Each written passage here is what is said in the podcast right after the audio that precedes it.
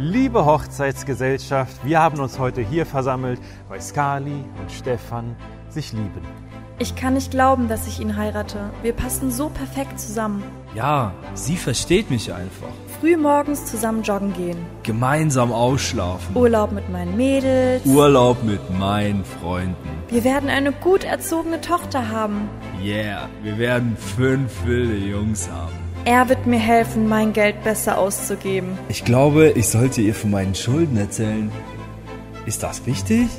Naja, immerhin werden wir ein gemeinsames Konto haben. Auf jeden Fall werden wir ein gemeinsames Insta-Profil haben. Muss ich meine Schwiegereltern mögen? Jemand, der meine Wäsche macht.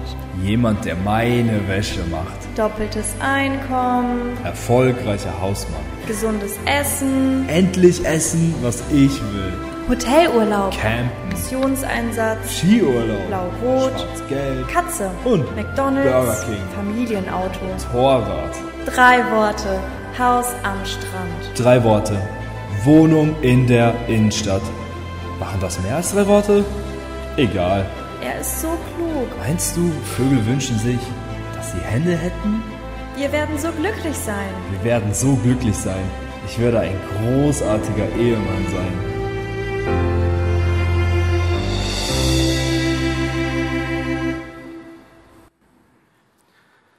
Ja, willkommen beim zweiten Teil, was glückliche Paare wissen. Weiß nicht, was du am Montag gemacht hast, am Montag, den 1. Mai, dem Tag der Arbeit. Die meisten hatten sicherlich frei. Man hat diesen Tag genutzt zum Ausruhen, vielleicht zum Ausschlafen, vielleicht um zu grillen, Gemeinschaft mit den Lieben zu haben oder einfach nur den Tag, ja, sich zu erholen und etwas zu unternehmen. An diesem Tag ist im Rhein-Sieg-Kreis auch eine Tradition, die dort gefeiert wird und die etwas mit Liebe zu tun hat. Das ist nämlich der Maibaum. Mal hier einen abfotografiert aus der Umgebung.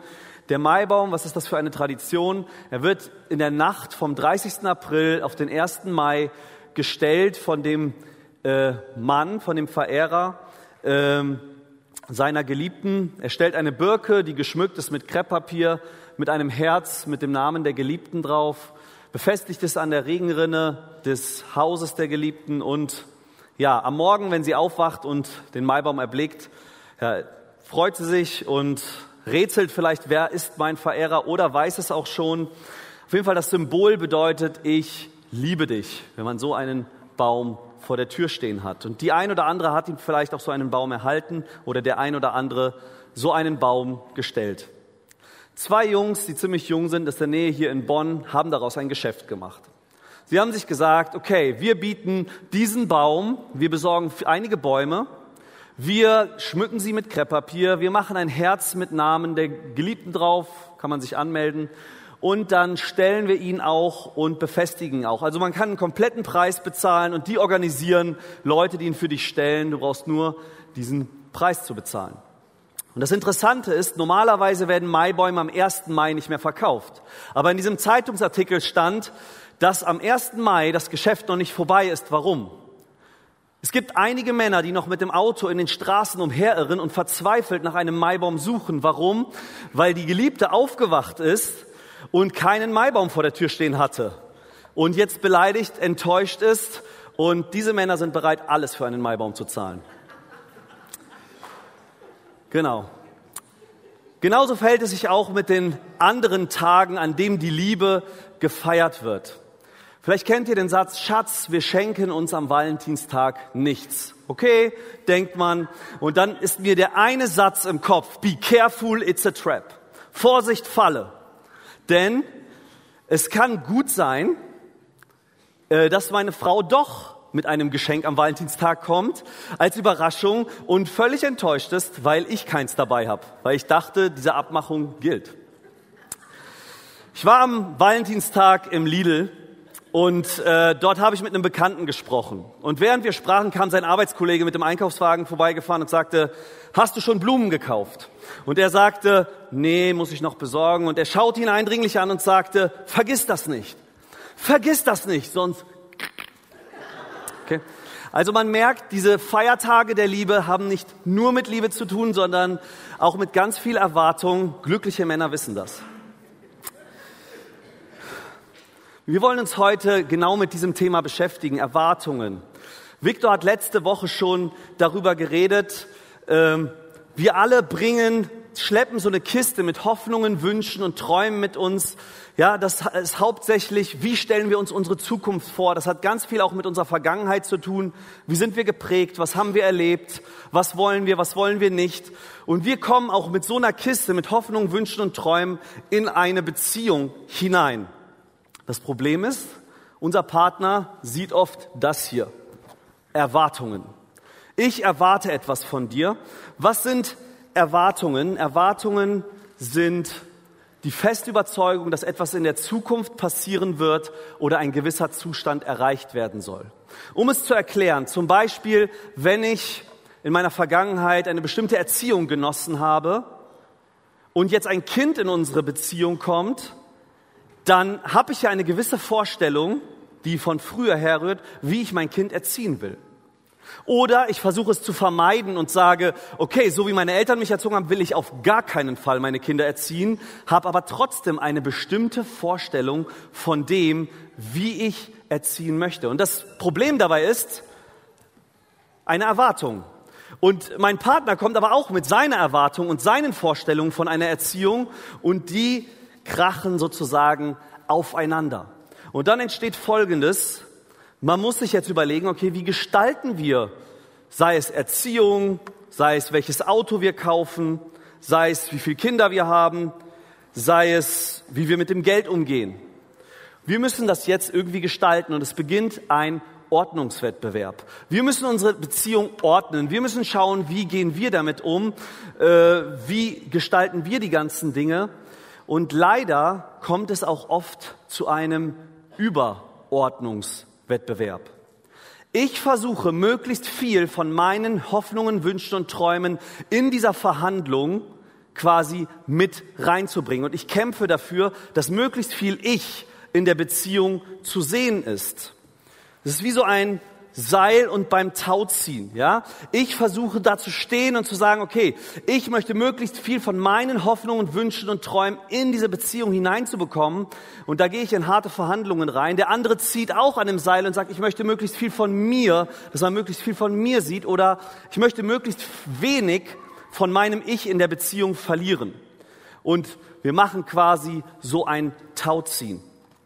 Und in dieser Verhandlung kommt es ja dazu, dass wir Kompromisse schließen müssen, was ja auch an sich was Gutes ist und super ist. Man geht aufeinander zu, jeder macht Abstriche und wir gucken, wie können wir das gemeinsam gut lösen. Leider kommt es manchmal auch dazu, dass wir bei diesen Kompromissen das mit Bedingungen verknüpfen. Okay, ich sorge für das Essen auf dem Tisch, aber du bringst den Müll raus. Ich sorge für die Finanzen, ja, mach den Bürokram. Du bist mit den Kindern in der Zeit unterwegs. Ich sauge, staubsauge und wische die Wohnung. Dafür machst du in der Zeit was mit den Kindern. Verschiedene Absprachen werden getroffen. Und das Problem ist, dass wir das mit Bedingungen erfüllen. Das heißt, okay,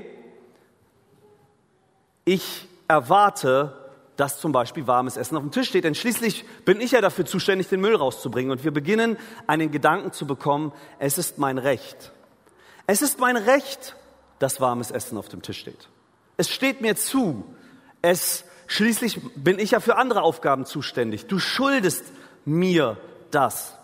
Und es kommt zu, einer Gläub, zu einem Gläubiger-Schuldner-Verhältnis. Das heißt, okay, du schuldest mir, dass die Wäsche gemacht ist. Und wenn die Wäsche nicht gemacht ist, dann fällt es mir erst dann auf, Moment, warum ist die Wäsche nicht gemacht? Aber jedes Mal, wenn sie gemacht ist, fällt es mir gar nicht mehr auf, weil es ist ja mein Recht. Der andere schuldet mir das. Und das verhindert wahre Liebe. Warum? Weil wenn ich mit dieser Haltung daran gehe, dann kann der andere mir nichts geben. Er kann mir nichts schenken, weil wenn jemand mir Geld schuldet, dann kann er mir ja kein Geld sch schenken, denn das ist ja mein Geld. Es steht mir ja zu, er muss es mir zurückbezahlen. Und Victor hat letzte Woche darüber geredet, dass wir die Einstellung haben sollten, dass der andere uns nichts schuldet, damit wir für jede Sache, die er uns macht, dankbar sein können, überhaupt sehen können, was macht der andere für uns. Es wertschätzen und nicht mehr davon ausgehen, dass der andere, dass es mein Recht ist, dass es mir zusteht, dass er es mir schuldet. Wir wollen uns anschauen, wie Jesus mit der ganzen Problematik umgeht. Jesus am letzten Abendmahl sagt zu seinen Jüngern Folgendes. Liebt einander. Er sagt, ich gebe euch ein neues Gebot. Und wenn wir an die zehn Gebote denken, wer hat sie gegeben? Es war Gott damals in der Wüste, dem Volk Israel. Alle Gebote, die im Alten Testament sind, hat Gott gegeben. Das heißt, wenn Jesus hier ein neues Gebot gibt, war für die Jünger klar, Jesus ist Gott in Menschengestalt. Jesus ist Gottes Sohn. Und er hat das Recht dazu, ein neues Gebot zu geben. Und der sagt, liebt einander. Die Jünger dachten, okay, Jesus, das ist jetzt nicht wirklich ein neues Gebot. Das steht schon in den alten Schriften, das steht schon im Alten Testament. Es ist nichts Neues. Und Jesus sagt, stopp, so wie ich euch geliebt habe. Ihr sollt nicht nach eurer eigenen Vorstellung euch einander lieben, sondern schaut auf mein Beispiel, schaut, wie ich liebe und dann liebt genauso einander. Denn das Problem ist, wir bringen ja häufig egal auf wen wir aufeinandertreffen, von Liebe eine gewisse Vorstellung mit, eine gewisse Erwartung, wie hat Liebe auszusehen. Und diese Erwartung ist geprägt von Disney-Filmen, von Hollywood-Serien, von Filmen, von Romanen, von all dem ist geprägt, wie sieht Liebe aus. Und das Problem ist, es ist nicht immer selbstlose Liebe, sondern häufig versteckt sich da ganz viel Ich und Selbstsucht mit drin. Und Jesus sagt, wir sollen selbstlos einander lieben, mit meinem Vorbild. Die Schreiber des Neuen Testaments haben diesen Gedanken überall eingebaut. Wenn Sie irgendeine Anweisung geben und sagen, so und so sollt ihr miteinander umgehen, dann sagen Sie, so ist Jesus mit seiner Gemeinde umgegangen. Oder Jesus hat das und das für uns getan und deswegen sollen wir dies und jenes tun. Überall wird auf Jesus geschaut und überall wird sich abgeschaut, wie wir miteinander umgehen sollen am Beispiel von Jesus. Und genauso eine Stelle wollen wir uns jetzt anschauen in Philippa Kapitel 2. Was hat Jesus für uns getan? Dieser Vers ist eigentlich an eine Gemeinde geschrieben, aber ich denke, wir können hier auch für unsere Beziehungen, für generelle Beziehungen, aber auch für die Beziehungen in der Ehe und in äh, Paarbeziehungen etwas rausnehmen. Obwohl er Gott war, bestand er nicht auf seinen göttlichen Rechten, er verzichtete auf alles. Wörtlich steht dort, Jesus hielt es nicht wie einen Raub fest, in göttlicher Gestalt zu sein. Er hielt es nicht wie einen Raub fest, in göttlicher Gestalt zu sein. Wenn Jesus wirklich Gott war, dann hat er schon gelebt, bevor er auf diese Erde geboren wurde. Dann hat er schon gelebt, bevor er Mensch wurde. Er hat entschieden, Mensch zu werden. Wie war es eigentlich davor? Er war in göttlicher Gestalt. Er ist der dreieine Gott, Vater, Sohn und Heiliger Geist. Und die lebten schon vorher in perfekter Harmonie, in perfekter Beziehung, in perfekter Liebe miteinander. Gott an sich ist Beziehung. Und Gott an sich braucht niemanden, um glücklich zu sein. Gott braucht, ist von keinem Menschen abhängig, sondern er ist in perfekter Liebe. Das hatte Jesus vorher. Außerdem hatte er absolute Freiheiten. Er ist in einer höheren Dimension. Er ist komplett unbegrenzt, er hat alle Macht, er ist absolut frei, kann alles tun, was er will in dieser Gestalt. Und hier steht, dass er diese Rechte nicht festhält, sondern auf alles verzichtet und Mensch wird. Vielleicht hört sich das für uns komisch an, dass das für Jesus eine Herabstufung ist. Mensch zu werden ist ja nicht schlimm, ich bin ja auch ein Mensch. Aber für Jesus war das eine Herabstufung, Downgrade. Er verzichtete auf alles. Und was ich ganz interessant finde, ich hatte immer die Vorstellung früher, Jesus war in göttlicher Gestalt, dann entschied er an Weihnachten Mensch zu werden, wurde ein Baby, wuchs auf, ja, mit seinen Jüngern, überall gelehrt. Dann starb er am Kreuz für unsere Schuld, ging in den Tod, stand wieder auf, fuhr in den Himmel und bekam wieder seine göttliche Gestalt. Bis mir irgendwann klar wurde, es steht gar nicht so klar in der Bibel da, dass er wieder seine göttliche Gestalt bekommen hat. Er hat schließlich ja nach der Auferstehung einen Auferstehungsleib, einen menschlichen Körper, mit dem er ist, wo nichts durchrutscht, wie bei einem Geist oder so. Er, er zeigt, er hat einen menschlichen Körper. Und so wie es aussieht, so wie ich viele Stellen in der Bibel verstehe, kann es gut sein, dass Jesus diese menschliche Gestalt nie wieder ablegt. Dass er als erster auferstandener Mensch und Gott in einer Person, aber in menschlicher Gestalt, in menschlichem Körper uns vorausgeht und uns eines Tages in dem gleichen Leib dorthin holt, um als Hohepriester uns zu vertreten. Und das, dieser Gedanke hat für mich Weihnachten nochmal ganz neu werden lassen. Dieses Opfer, was Jesus gebracht hat, sich für immer zu begrenzen. Ich habe einmal diese Geschichte von zwei Missionaren gehört, die das vielleicht ein bisschen verdeutlicht und veranschaulicht, die gesagt haben, es gibt dort eine Insel voll mit Sklaven und die erreicht keiner. Keiner darf dorthin. Also verkaufen sie sich selbst als Sklaven nehmen sich für immer alle Rechte und gehen dorthin, um den Sklaven das Evangelium zu erzählen. Für immer alle Rechte genommen, für immer begrenzt, freiwillig, selbstlos. Das ist das, was Jesus für uns getan hat. Und er nahm die niedrige Stellung eines Dieners an. Jesus war nicht nur, ist nicht nur Mensch geworden, sondern als Mensch diente er seinen Jüngern. Und in diesem Raum beim letzten Abendmahl da war Jesus erfüllt von Liebe, steht dort, für seine Jünger. Er war komplett voll von Liebe. Er dachte an seinen Vater und dass er bald sterben wird. Und dann gibt er ihnen eine Botschaft mit. Er zieht seine Gewänder aus, zieht eine Schürze an, beugt sich zu ihnen hinab und wäscht ihnen die Füße, mit denen sie wahrscheinlich in Kamelexkremente vorher noch getreten sind. Macht sie sauber, das, was nur ein Sklave getan hat, und Petrus kann das gar nicht fassen, dass Gott in Person ihm gerade die Füße sauber macht und er sagt, das darfst du nicht tun. Und Jesus sagt, wenn du dir von mir nicht die Füße waschen lässt, dann kannst du mit mir keine Gemeinschaft haben. Du brauchst Erlösung. Ich muss tief gehen, um dich da rauszuholen. Ich muss mich demütigen, um euch da rauszuholen. Ich muss mich euch in Liebe zuwenden. Ihr braucht mich. Ihr braucht Erlösung. Und Jesus ist sich nicht zu schade, sogar als Mensch, als Diener zu leben. Und er geht noch tiefer hinab. Er geht bis in den Tod hinein, den er verabscheut.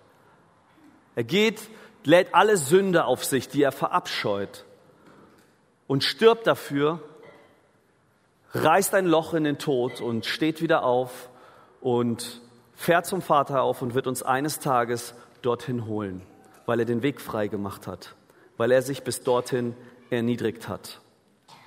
Das ist das, was Jesus vorgemacht hat. Und ich weiß nicht, ob ich es so cool fände, wenn Jesus so ein Ehepartner wäre wie ich oft. Sich an seine Rechte zu klammern sagen, ja, aber das steht mir zu. Ja, aber nö, der andere ist ja selber schuld, dass er das und das getan hat. Ich will das nicht aufgeben. Ich möchte daran festklammern. Wenn Jesus so wäre, dann wäre ich definitiv verloren, wie ich oft in der Ehe bin. Stattdessen hat, er, hat Jesus dieses Seil genommen, anstatt daran festzuklammern und es festzuhalten, hat er es einfach losgelassen. Hat sich umgedreht, geschaut, was wir brauchen und hat nicht an seinen Rechten festgehalten, die ihm ja auch zustehen.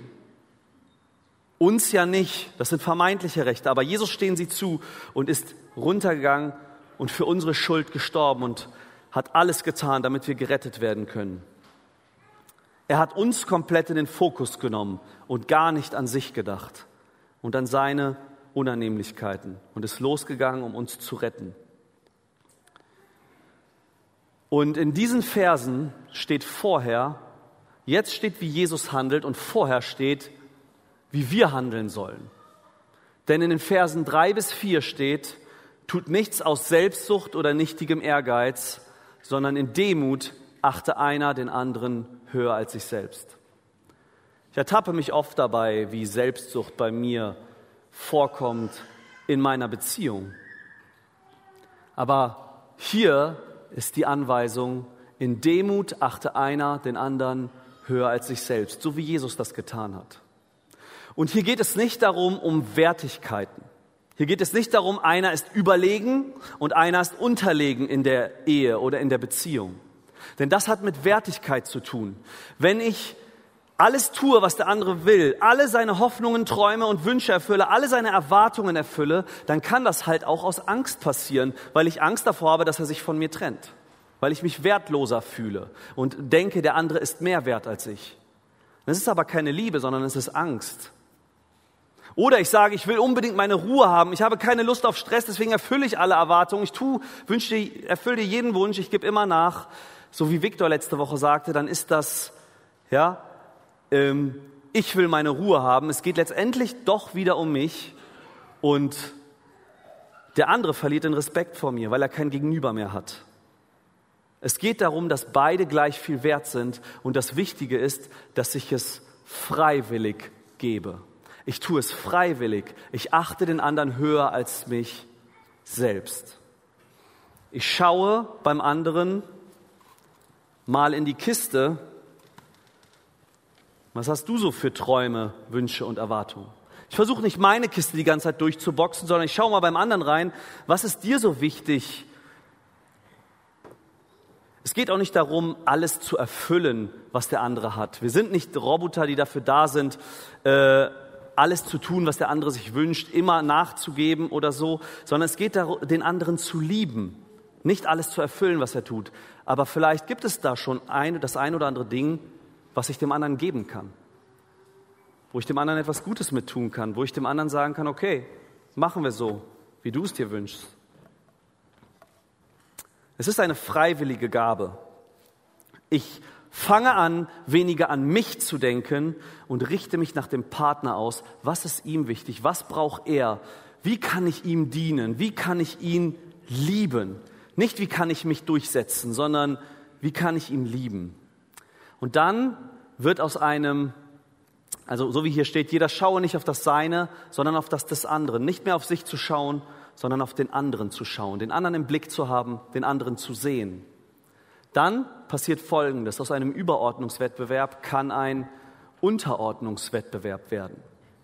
Wie gesagt, nicht als Unterlegener und Überlegener, sondern ich versuche ja, dass in der Beziehung ich mich überordne, um mehr zu sehen zu sein, mehr ich von mir in die Beziehung reinzubringen, mehr von meinen Wünschen und Träumen. Und ich fange an und sage, okay, ich gehe ein bisschen hinab und versuche dich mehr in den Vordergrund zu stellen. Versuche zu schauen, okay, wie kriegen wir dich ein bisschen mehr in der Beziehung unter? Was dir wichtig ist was du gut kannst. Wie kann ich dich ein bisschen mehr promoten, fördern? Es geht nicht darum, wer sich mehr durchsetzen kann, wer kann sich mehr behaupten oder wer verliert weniger. Es geht darum, wer kann mehr geben, wer kann mehr schenken und wer kann den anderen mehr sehen. Denn Selbstlosigkeit macht glücklicher. Das ist erwiesen laut Studien. Den Geber und den Beschenken. Denn wer sich geliebt fühlt, dem geht's besser. Und der Unterordnungswettbewerb hat nicht den Slogan, es ist mein Recht, sondern der Unterordnungswettbewerb hat den Slogan, es ist mein Vorrecht. Es ist mein Vorrecht, dem anderen dienen zu dürfen. Es ist mein Vorrecht, dem anderen etwas geben zu dürfen. Es ist mein Vorrecht, freiwillig, aus Liebe, als Geschenk, nicht aus Angst oder um Stress zu vermeiden. Was wissen glückliche Paare also eigentlich? Sie wissen einerseits, du schuldest mir nichts. Es ist nicht mein Recht, dass du dieses oder jenes tust, sondern ich fange an, jedes Mal zu sehen, wenn ich das Essen auf dem Tisch habe, wenn du die Wohnung sauber machst oder wenn der andere auf die Kinder aufpasst, wenn der andere äh, die Steuern, Steuererklärung macht, was auch immer, dann fange ich an zu sehen, was er tut. Und ich werde dankbarer. Und ich schätze ihn wert und sage, wow, danke, dass du das getan hast. Du schuldest mir nichts. Und glückliche Paare wissen auch, ich gebe dir alles. Die Betonung liegt auf dem Verb geben, freiwillig. Ich schenke dir, ich gebe dir etwas. Aber wie können wir das jetzt konkret machen? Wie kann ich den anderen höher achten als mich selbst? Das ist der schwere Part. Wenn ich in diesem Wettbewerb stehe, ja, und versuche alles zu mir zu ziehen und versuche irgendwie meine Rechte durchzubringen, vermeintlichen Rechte und meine Erwartungen und meine Hoffnungen, Wünsche und Träume, muss ich, so wie Jesus, einfach mal loslassen. Und dieses Loslassen ist schwierig, denn der ein oder andere denkt sich wahrscheinlich, was ist denn, wenn ich loslasse? Überfährt mich der andere? Wird er sich dann komplett alles nehmen und alles so organisieren, wie er das möchte? Kommen dann nur noch seine Wünsche, Hoffnungen und Träume vor? Was ist, wenn der andere nicht mitzieht? Es hilft nichts. Einer muss anfangen, damit sich was verändert. Einer muss anfangen, auf den anderen zu sehen. Und vielleicht denkst du, okay, gut, ich werde das jetzt machen. Für drei Tage gucke ich. Machst du auch mit? Nee, okay, dann, dann nicht. Und nimm es wieder. Nein, es geht nicht darum zu schauen und zu erwarten. Es ist wieder eine Erwartung. Der andere muss mitmachen. Ja, das ist sein Part. Ich, es ist ein kompletter Haltungswechsel. Ich schaue auf dich. Egal, ob du auf mich schaust oder nicht. Und das hat das Potenzial, die Dynamik in der Beziehung zu verändern. Das hat das Potenzial, diese Beziehung zu verändern, indem ich einfach mal das Seil loslasse. Probier es auch. Das Ziel ist, der andere soll sich geliebt fühlen. Aber um das machen zu können, muss ich ja auch mal in die andere Box reinschauen. Das heißt, ich muss auch mal wissen, okay, was ist meinem Partner eigentlich wichtig? Was für Wünsche, Träume und Hoffnungen hat er? Denn er ist ja komplett anders als ich. Er ist ja nicht wie ich. Ich gucke häufig durch meine Brille und finde das gut oder schlecht, aber mein Partner, der hat eine andere Erziehung, eine andere Prägung. Er ist vielleicht anders aufgewachsen. Ihm sind andere Dinge wichtig. Er hat einen anderen Charakter. Er ist komplett anders als ich. Und du kannst dich mal fragen, okay, was ist ihm wichtig? Was wünscht er sich? Was hofft er? Wovon träumt er? Vielleicht kann ich ja das ein oder andere ihm geben. Aber wie? Wie kann ich da reinschauen? Wie kann ich in diese Box reinschauen? Der Schlüssel ist Kommunikation, Reden. Und es geht nicht nur um Reden, sondern ehrlich miteinander reden. Tacheles miteinander reden. Meine Frau und ich pflegen eine Ritual, dass wir einmal in der Woche über unsere Beziehung sprechen und mit dem ersten Punkt, was schätze ich an dir? Und dem zweiten Punkt, was nervt mich an dir? Und dieser zweite Punkt, finde ich besonders interessant, weil da wird es mal ehrlich. Das sagt man nicht immer, was mich an dir nervt. Oder häufig im Streit, wenn es um Angriffe geht und man sich gegenseitig verteidigt. Aber wenn du das mal so dir anhörst, klar kann man sich auch angegriffen fühlen. Boah, aber du. Aber interessant ist es, wenn man mal einfach still bleibt, es bis zum nächsten Tag verdaut und darüber nachdenkt. Dann fängst du an, vielleicht die Wahrheit dahinter zu sehen. Du erfährst etwas über die Box des anderen. Wie ist er gestrickt? Was ist ihm wichtig? Was stört ihn eigentlich? Vielleicht kann ich das ein oder andere easy sein lassen. Das ist gar kein Problem. Aber ich habe es nie gesehen, dass ihn das so stört. Oder dass ihm das schlecht tut. Oder nicht gesehen, wo ich etwas Schlechtes tue. Bisschen Zeit verstreichen lassen und darüber mal nachdenken und es vielleicht auch mal ernst nehmen. Und dann bekomme ich die Chance, den anderen zu dienen und zu lieben auf seine Art und Weise. Ich weiß nicht, ob ihr das Buch kennt, die fünf Sprachen der Liebe, haben bestimmt viele schon gelesen. Der Ansatz des Buchs ist, dass jeder Mensch auf eine andere Art und Weise einen Liebestank hat, der gefüllt wird. Auf eine andere Art und Weise. Und er hat diese fünf Sprachen herausgearbeitet, wo zum Beispiel eine Sprache ist Hilfeleistung, Helfen, Unterstützung, Zweisamkeit, Gemeinschaft, Zärtlichkeit, Anerkennung und Geschenke. Und es kann zum Beispiel sein, wenn ich die Liebessprache Anerkennung habe und ich besonders mich geliebt fühle, wenn ich gelobt werde, ja, und denke, okay, ich will meiner Frau Liebe zeigen. Sie hat aber die Liebessprache der Hilfeleistung, der Unterstützung und ich lobe sie den ganzen Tag, dann kann das gut tun, aber es füllt nicht ihren Liebestank. Dabei fühlt sie sich nicht so sehr geliebt, wie wenn ich sie unterstützen würde im Alltag. Und das ist interessant mal herauszufinden, welche Liebessprache hat der andere, welche Art und Weise ist er, damit ich ihm nicht auf meine Art und Weise diene, so was ich gut finde. Ja, meine Frau kann sich ja auch mal hinsetzen, Fußball gucken, gebe ich heute den Abend frei. Macht keinen Sinn, wenn sie das nicht gerne macht. Also auf auf die Art des Partners eingehen und auf seine Art und Weise lieben. Wie kann ich dafür sorgen, dass der andere sich so fühlt, dass er mir nichts schuldet? Wie kann ich dafür sorgen? Ich weiß nicht, ob ihr das kennt. Viele kommen in die Beziehung hinein und sagen, ich werde so glücklich werden. Es ist so schön, verliebt zu sein und wow, ich bin so glücklich. Und dann trifft man irgendwann auf den Alltag, das erste, das zweite, das dritte Jahr. Und dann irgendwann merkt man, der andere macht mich ja nicht glücklich. Und irgendwann merkt man, er kann mich gar nicht glücklich machen. Das schafft er gar nicht.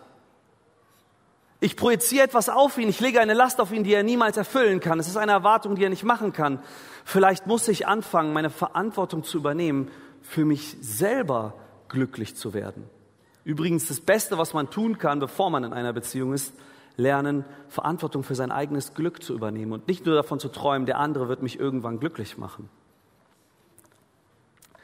Und Punkt zwei, um dem anderen alles geben zu können, muss ich auch auf mich achten. Das hört sich paradox an. Aber äh, wenn ich, als ich den Rettungsschwimmer gemacht habe, um im Unterricht in der Schule äh, Schwimmen beizubringen zu dürfen, dann wird immer eine Sache mit erklärt. Wenn jemand ertrinkt und ich schwimme zu ihm, dann darf ich mich ihm nicht mehr als drei oder zwei Meter nähern. Warum nicht? Weil derjenige ist in einem Todeskampf. Und wenn jemand in einem Todeskampf ist, hat er enorme Kraft. Und wenn er in Panik ist dann, und ich ihm zu nahe komme, klammert er sich an mich, drückt mir die Luft ab oder klammert sich an meine Arme. Ich kann die Arme nicht mehr bewegen. Und es, kann, es ist sehr wahrscheinlich, dass wir beide ertrinken. Sehr wahrscheinlich, dass er mich mit in den Tod reißt. Und deshalb muss man dann auch so Griffe lernen, falls es doch passiert. Ja? Aber was man vorher eigentlich machen soll, ist, dass man wartet, während der andere seinen Todeskampf macht, auf sich achtet und wenn er bewusstlos oder müde wird, hinschwimmt, ihn packt und ans Ufer bringt. Damit er nicht mit dieser Kraft mich blockiert und ich ihm überhaupt helfen kann, ich ihm überhaupt dienen oder retten kann. Ich weiß nicht, wie es in deiner Beziehung ist, ob du vielleicht die ganze Zeit gibst, gibst, gibst, gibst, gibst, gibst, gibst und gar keine Kraft mehr hast, etwas zu geben, gar nichts mehr geben kannst. Dann ist es vielleicht auch mal wichtig, Pausen einzusetzen, sich zu erholen, um wieder geben zu können überhaupt. Um den anderen wieder höher achten zu können als sich selbst, brauche ich die Kraft dafür. Und vielleicht kann das für den einen oder anderen auch bedeuten, mal wieder mit der stillen Zeit anzufangen, die Beziehung zu Gott zu pflegen, denn das wird nicht nur mir, sondern auch meinem Partner letztendlich sehr gut tun, wenn ich den Kontakt zu Gott suche. Wir haben jetzt davon gehört, wie ich mit den Wünschen, Träumen und Hoffnungen meines Partners umgehen soll. Aber was ist mit allen Wünschen, Hoffnungen und Träumen, die ich habe und die unerfüllt bleiben, auf die mein Partner nicht eingeht? Was mache ich damit? Die schleppe ich ja mit mir rum. Nächste Woche soll es genau um dieses Thema gehen. Was ist die Lösung? Es gibt eine Lösung für meine unerfüllten Wünsche, Träume und Hoffnungen. Deswegen Sei wieder dabei, wenn es heißt, was glückliche Paare wissen.